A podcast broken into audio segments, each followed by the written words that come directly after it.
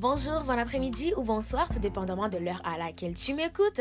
Bienvenue encore à ce dernier épisode. Non, pas la dernière épisode du tout. C'est la dernière épisode de la première saison. Voilà, de la première saison de la série podcast Jésus et moi. Alors, euh, j'aimerais beaucoup, dans cette dernière épisode, t'encourager. Dans cette première saison, nous avons vu beaucoup de choses sur les douleurs, les échecs, euh, euh, l'amertume, des choses, des blessures intérieures et tout ça.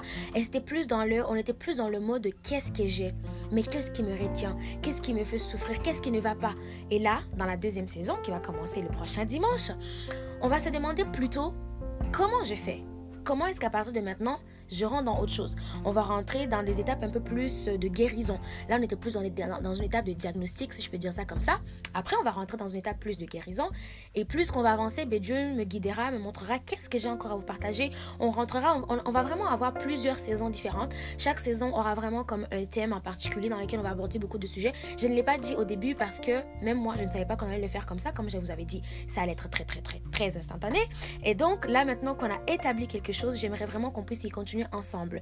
Si tu as été avec moi dans toute cette saison, dans les toutes derniers épisodes, depuis la première jusqu'à cette douzième, j'aimerais que tu puisses continuer avec moi encore dans la deuxième saison. Donc, pour conclure, sans que je ne puisse trop parler aujourd'hui, parce que là n'est pas le but, pour conclure cette première saison, j'aimerais aujourd'hui te parler d'une chose importante. Te rappeler en fait qu'est-ce qu'on a vu dans les douze derniers épisodes. On a parlé de l'échec, on a parlé de la faiblesse, on a parlé... Euh, de la peur, on a parlé des douleurs, des blessures intérieures, comme j'ai dit, des traumas.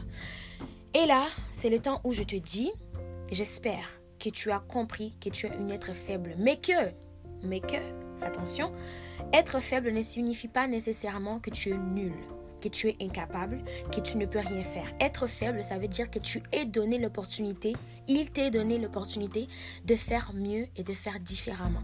La faiblesse, en fait, c'est seulement ça. Imagine un enfant qui marche, il commence à marcher et il tombe, il n'arrête pas de tomber. Pourquoi? Parce que ses jambes sont encore faibles. Il n'arrive pas à soutenir tout le poids de son petit corps sur ses jambes, donc il tombe. Quand il essaie de faire des pas, d'ailleurs, tout le mélange là de l'équilibre qui est déséquilibré, ben, il fait ça fait que, pardon, l'enfant tombe. Mais si l'enfant resterait par terre, ben, il ne continuerait pas à marcher. Et une chose que j'aime des enfants, c'est drôle. Dès qu'ils tombent, il se met à rire. Parfois, il y en a qui pleurent. La première fois, ils pleurent. La deuxième fois, ils peuvent pleurer encore, mais leur maman va tellement leur encourager. Allez, bébé, tu peux le faire, tu es capable. Ou parfois, même pas, lui-même va se dire Bon, là, j'ai envie d'essayer de marcher.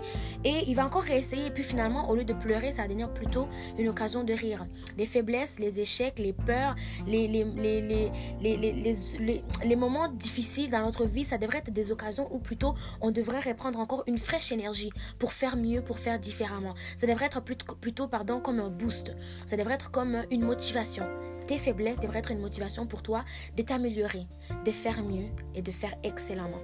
Alors, j'espère vraiment que tu as compris que comme toi, moi aussi je suis faible, mais que ensemble, chacun de son côté ou tous ensemble dans l'unité, avec nos faiblesses, nous pouvons devenir tellement forts. Ça dépend seulement de comment est-ce qu'on le voit. Si je suis faible, par exemple, en art oratoire, ben, je, me, je continue à dépasser ma peur, je continue à, me pratiquer, à le faire malgré le stress et l'angoisse, et puis un jour, je deviendrai bonne à l'art oratoire. Si je suis faible, par exemple, physiquement, peu importe, plus que je vais, je sais pas moi, m'entraîner, jouer dans le sport, plus que je vais devenir plus forte. Si je m'arrête seulement au fait que je suis faible, en fait, je suis en train de vraiment me couper les jambes, me couper l'opportunité à faire beaucoup plus et beaucoup mieux. Tout simplement, ce que j'essaie de dire, c'est que ta faiblesse, peu importe le domaine, ça peut être dans, euh, à l'école, ça peut être au travail, ça peut être dans les affaires, ça peut être dans n'importe quoi. Ta faiblesse est une occasion. Ta faiblesse est un tremplin. Ta faiblesse est une opportunité comme pas une autre qui t'est donnée pour que tu fasses mieux, que tu fasses à merveille, pour que tu recommences et que tu fasses excellemment.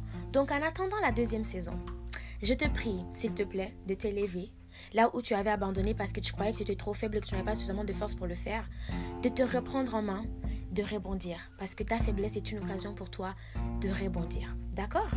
Alors jusqu'à la prochaine fois, porte-toi bien, vois la force qui se cache dans ta faiblesse, parce que oui, même ta faiblesse, elle est une force, mais elle est une force différente et particulière, et remets-toi en marche, va de l'avant, recommence. Ensemble, faisons mieux, faisons différemment faisant excellemment. Alors reste béni et je te dis à très bientôt. Au revoir.